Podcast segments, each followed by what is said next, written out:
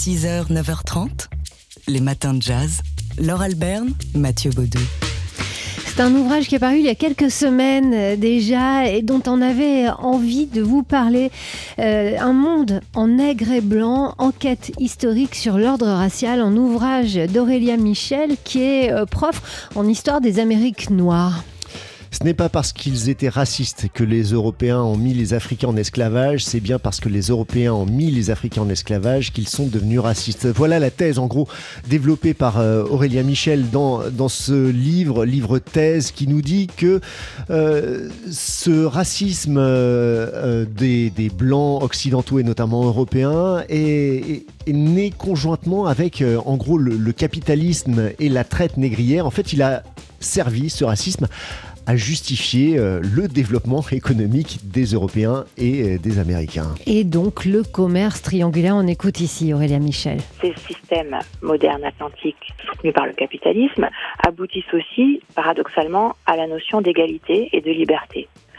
Or, ces notions d'égalité et de liberté, elles viennent en contradiction, en paradoxe avec l'institution de l'esclavage, et c'est ça qui a été le germe en fait de, de l'idée même de la race pour résoudre ce paradoxe.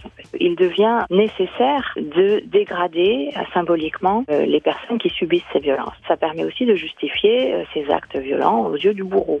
Et donc c'est ce mécanisme-là qui est en jeu dans le racisme. Ce mot nègre, eh bien, il vient rendre possible, rendre presque soutenable euh, cette expérience de la violence. Et voilà comment on peut justifier l'esclavage, entre autres. Donc euh, un livre qui s'intitule Un monde en nègre et blanc, enquête historique sur l'ordre racial. Ouvrage. Ouvrage d'Aurélia Michel qui est paru aux éditions du Seuil. 6h, 9h30, les matins de jazz. Laure Alberne, Mathieu Baudou. Aujourd'hui, 10 mars, on célèbre le centenaire de la naissance de Boris Vian. Et oui, c'est le jour J de cette année du centenaire de Boris Vian. C'est aujourd'hui.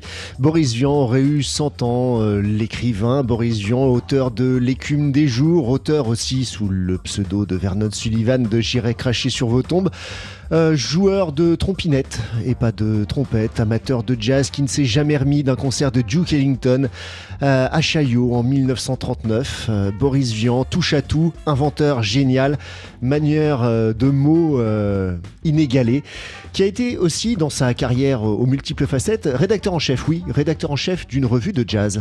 Une revue qui s'intitulait Jazz News, qui n'a rien à voir avec l'actuel Jazz News, qui avait été créée par Eddie Barclay euh, musicien qu'on surnommait Sol majeur parce que c'était dans cette euh, tonalité qu'il était à l'aise. Deux grands complices, Boris Vian et Eddie Barclay. Donc Eddie Barclay avait créé Jazz News, ça marchait plutôt bien. Et un jour, il a eu l'idée saugrenue d'en confier la rédaction en chef à Boris Vian. On écoute la suite. À partir de ce moment-là, ça a duré trois numéros. je, je dois avouer que je me suis livré là à quelques expériences typographiques assez saignantes. Euh, je me rappelle une page dont la composition a été jouée au dé entre le typo, entre le secrétaire de rédaction, entre le rédacteur en chef. C'était absolument incroyable. Il y avait des photos dans tous les sens, à l'envers, à l'endroit. Il y avait la moitié d'une photo en page 2. On disait pour la suite, pour voir les jambes de, pour voir Madame Attel, reportez-vous à la page 13. Quelque chose comme ça. Enfin, c'était assez insensé. Euh, je me rappelle un autre numéro où, en bas de chaque page, il y avait euh, je ne sais pas, l'œil de Moscou euh, décline toute responsabilité quant à la teneur du présent numéro. À la page suivante, il y avait Paul Reynaud décline toute responsabilité, etc. Il y en avait toute une série comme ça. C'était absolument démoniaque. Euh, on a bien ri. Alors là, j'avoue que j'ai beaucoup admiré Eddie parce qu'il a vu son tirage baisser, mais alors euh, en ligne droite, vraiment à la verticale. Et Ben, comme, ça, le- comme ça le faisait rire, il a continué. Les puis on a- conseils de rédaction, ça, ça, ça valait la peine, hein, on, croyez-moi. on a continué jusqu'à la mort, qui n'a pas tardé. Les gens qui veulent nous confier quelques revues à liquider, nous sommes spécialistes. Voilà, donc, Ça marchait pas, mais ça rigolait bien. Oui, et je, je crois que c'était l'un des, des maîtres mots de tout ce que faisait Boris Vian. On aura l'occasion euh, d'en juger dans ces matins de jazz, puisqu'on va continuer jusqu'à 9h30 d'entendre sa voix. 6h, 9h30, les matins de jazz sur TSF Jazz. On peut toujours présenter la vérité d'une façon gaie. La vérité n'est pas une personne triste, elle est toute nue, d'accord, mais enfin, elle a le sourire. La voix de Boris Vian, né un 10 mars, il y a 100 ans aujourd'hui. Et oui, c'est le jour J, euh, le centenaire de la naissance de Boris Vian. Bison Ravi, c'était l'un de ses surnoms, anagramme de Boris Vian. Euh, Vernon Sullivan, son euh, plus euh, célèbre pseudonyme avec lequel il a publié J'irai cracher sur vos tombes. On lui doit L'écume des jours, L'herbe rouge aussi, ce génial ingénieur, pataphysicien, musicien, écrivain, journaliste. Il a touché à tout, Boris Vian. Boris Vian, c'était avant tout une langue et un regard. Personnellement, dans mes classements, j'ai toujours un tiroir étiqueté choses inclassables ailleurs. c'est un tiroir euh, qui est extrêmement commode, il y a beaucoup de choses dedans. C'est souvent parmi les choses les plus amusantes, justement parce que ce sont les choses exceptionnelles. Et comme tout bon pataphysicien, ce qui m'intéresse, c'est l'exception. Le cas général pouvant être considéré comme une exception non exceptionnelle et par conséquent sans aucun intérêt. Vous avez bien compris, Borisian, donc artiste inclassable, euh, musicien passionné de jazz qu'on écoute ici avec l'orchestre du Tabou. Música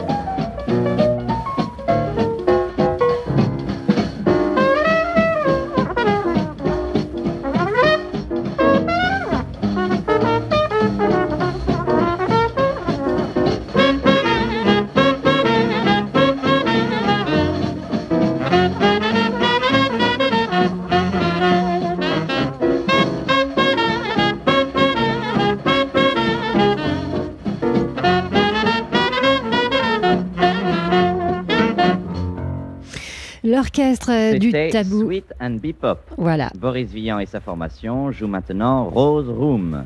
Eh ben, Rose vous l'entendrez une autre fois. L'orchestre euh, du Tabou, donc ici sur la scène euh, de cette euh, cave de jazz que Boris Vian avait choisi de créer à Saint-Germain-des-Prés. Vous pouvez entendre ces sons, peut-être qu'on pourra les entendre ce matin si on a le temps, de Boris Vian qui explique pourquoi il avait choisi Saint-Germain-des-Prés, parce que bah, à la Bastille, il fallait jouer de l'accordéon et ailleurs, il fallait jouer de tout sauf du jazz. Donc, il, était, il avait trouvé cette cave et il en avait fait le temple du jazz à la fin des années 40.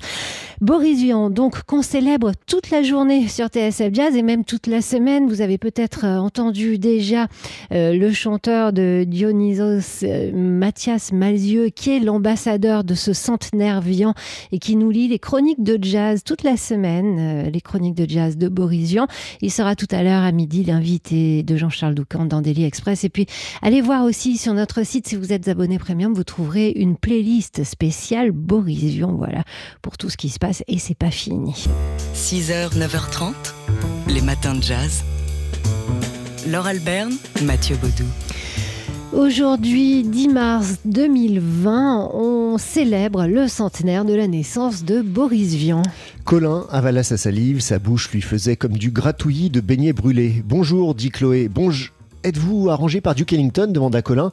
Et puis il s'enfuit parce qu'il avait la conviction d'avoir dit une connerie. Mais oui, Chloé, le personnage féminin de l'écume des jours, en effet, son prénom a été inspiré à Boris Vian par euh, cet arrangement euh, de, du Chloé de Duke Ellington. Duke, qui est considéré comme le plus grand musicien de jazz. Ah oui, il ne s'est jamais remis d'un concert de Duke Ellington euh, au Palais de Chaillot en avril 1939. Alors quand l'orchestre de Duke Ellington débarque en Normandie après une traversée sur le paquebot le, paquebot le France en 1950, après un concert au Havre, quand Duke débarque avec son orchestre à Paris dans ce même palais de Chaillot, eh bien, évidemment, Boris Vian est dans tous ses états. On les écoute ici tous les deux hein, au micro de la RTF. Uh, how about my friend uh, Mr. oui, j'avoue que Duke, étreint par l'émotion, cherche un peu ses termes, mais je crois, si j'ai bien compris la réponse, qu'il a été très touché par l'accueil du public français. C'est sans doute l'avis aussi de Boris Vian qui nous regarde dans le coin avec un air, euh, mon Dieu, un peu réprobateur. Pourquoi, Boris? Non, je ne suis pas réprobateur du tout. Je trouve que tous les reportages devraient se faire autour d'une aussi bonne table que celle-ci.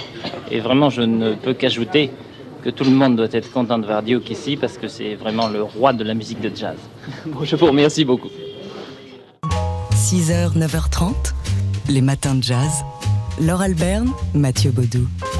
Dans la campagne municipale, pour les élections municipales, Le Havre est toujours euh, sous les projecteurs avec la candidature euh, du Premier ministre Édouard Philippe, bien un, sûr. Un projecteur que saisit l'association Mémoires et Partage pour faire résonner le débat sur le passé négrier du Havre. Le Havre, qui est en effet le deuxième port négrier français, à l'origine d'expéditions de plus de 90 000 Africains vers euh, l'Amérique, les Amériques, entre 1679 et 1791. De nombreuses rues sont toujours nommées en en hommage, si l'on peut dire, à des personnalités esclavagistes de la ville. Et le seul musée qui fait mention de l'esclavage, c'est la maison de l'armateur et il raconte l'histoire des bourreaux plutôt que celle des victimes. Alors l'association Mémoire et Partage a adressé un courrier avec des propositions concrètes aux listes candidates à Bordeaux, à La Rochelle et au Havre, donc afin qu'émerge une vraie politique mémorielle municipale. À Bordeaux, euh, on vous en a déjà parlé, le projet La Maison contre les esclavages a fait doucement bouger les lignes et au Havre. Au Havre, euh, seule une plaque est jusqu'ici scellée au sol, à quelques pas du musée d'art moderne de la ville. Alors pour aller plus loin, eh bien deux listes ont, répondu à l'appel de l'association euh, de, l'association Mémoire et Partage. D'un côté, euh, la liste Un Havre citoyen qui prône la création d'un musée pour la mémoire de l'esclavage, de son abolition et de la traite négrière. Et puis la liste Le Havre écologie, demain commence aujourd'hui, c'est le nom de cette liste, qui veut créer une commission de réflexion sur la mémoire de l'esclavage et de la traite négrière. Quant au Premier ministre, Édouard Philippe, euh, tête de liste La République En Marche, eh bien, il n'a pas fait de commentaire. Parallèlement, euh, il est euh, heureux de savoir que la Cour européenne de justice a accepté d'examiner la demande de réparation d'un mouvement militant martiniquais, le MIR, Mouvement international pour les réparations, avec cette désignation pour le crime contre l'humanité que sont les razzias, la déportation et la mise en esclavage d'Africains aux Amériques. La justice française a toujours révoqué le dossier, ce passé esclavagiste de la France est en plein euh, sous les projecteurs.